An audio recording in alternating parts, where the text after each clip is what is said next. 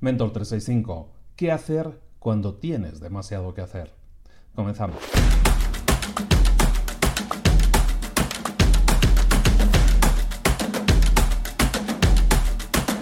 ¿Qué hacer cuando tienes demasiadas cosas que hacer? ¿Qué hacer cuando tienes demasiada comida en el plato?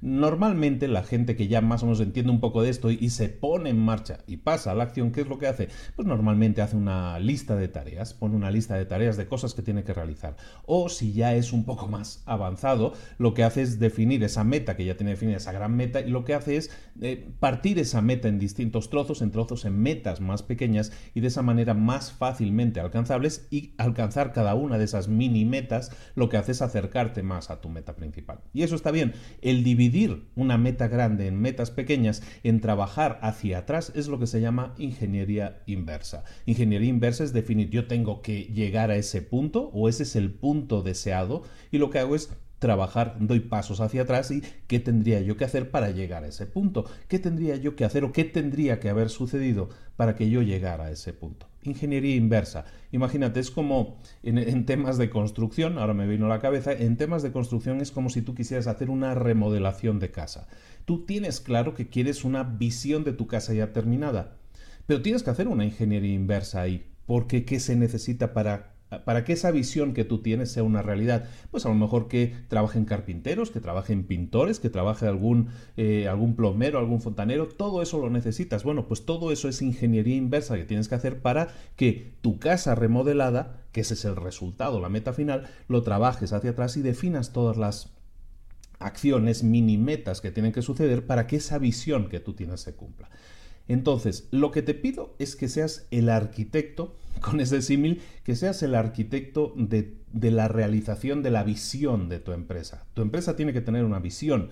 Esa visión es la meta final de la empresa. Lo que tenemos que hacer es trabajar ingeniería inversa, ser los arquitectos de esa remodelación, de esa construcción de esa casa que tenemos que hacer. Las metas que nos solemos poner en una empresa pueden ser metas como mm, conseguir más ventas, conseguir más ingresos, conseguir más beneficios. Y a pesar de lo que te digan los gurús por ahí, por, esos mundos de Internet de Dios, Todas esas metas que te he puesto como ejemplo no son metas que se puedan alcanzar directamente. Conseguir más ingresos, eso no es una meta alcanzable directamente. Lo que tienes que hacer en ese caso es empezar a trabajar y dividir esa meta, que es factible que la consigas, pero la tienes que dividir en submetas, en metas más pequeñas. Lo que tienes que hacer es hacer ingeniería inversa y pensar qué tengo que hacer o qué debería suceder para que aumentaran mis beneficios, por ejemplo. ¿Y qué tiene que hacer alguien para que aumenten sus beneficios? Pues depende, pero lo que tiene que hacer es analizar varias cosas, definir metas. A lo mejor para conseguir más beneficios lo que necesitas es, o tu empresa a lo mejor necesita más clientes, puede ser, pero a lo mejor lo que tienes que hacer también es pensar si existe una demanda para tu producto o servicio. A lo mejor no existe tal demanda. A lo mejor para alcanzar las metas que tú te has propuesto, se tienen que vender unas determinadas cantidades de unidades. ¿Eso es factible? Tienes que analizarlo. A lo mejor la demanda de tu producto no es tan grande. A lo mejor tu producto no tiene demanda siquiera. Entonces, aunque intentes conseguir ingresos por esa parte, no lo vas a conseguir. Pero es que a lo mejor los beneficios los puedes conseguir reduciendo los gastos fijos o analizando bien bien si tu producto a lo mejor requiere de una nueva versión, de una actualización para que sea mejor, más vendible, para que pegue más.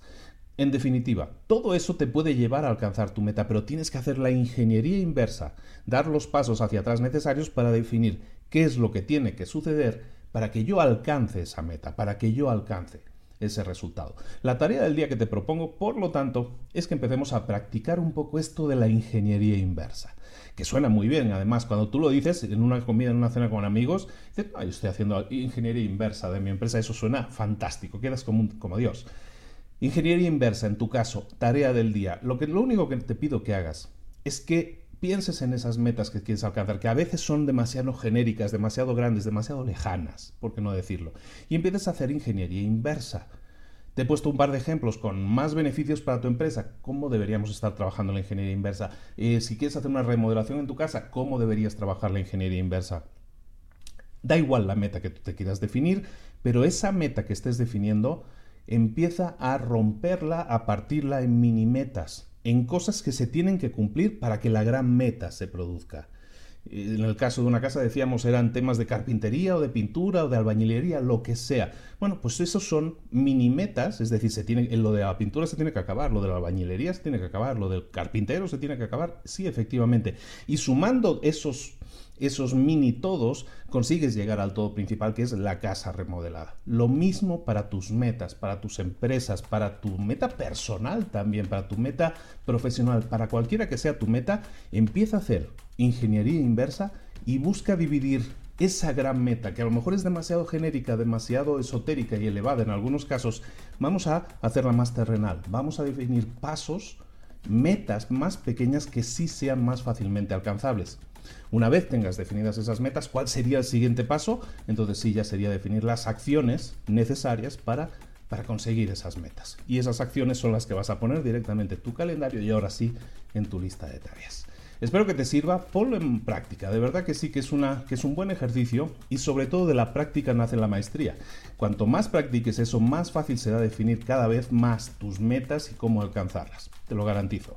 Esto es Mentor 365, todos los días contigo, todos los días del año contigo, de lunes a domingo, dándote tips, consejos para tu crecimiento personal y profesional. Este de hoy te sirve para los dos a nivel personal y a nivel profesional. Ponlo en práctica, de verdad que sí. Te espero aquí mañana. Suscríbete, por favor, que no estás suscrito, que te estás perdiendo vídeos y eso no está bien. Suscríbete y no te vas a perder ninguno. Te espero mañana. Un saludo de Luis Ramos. Hasta luego.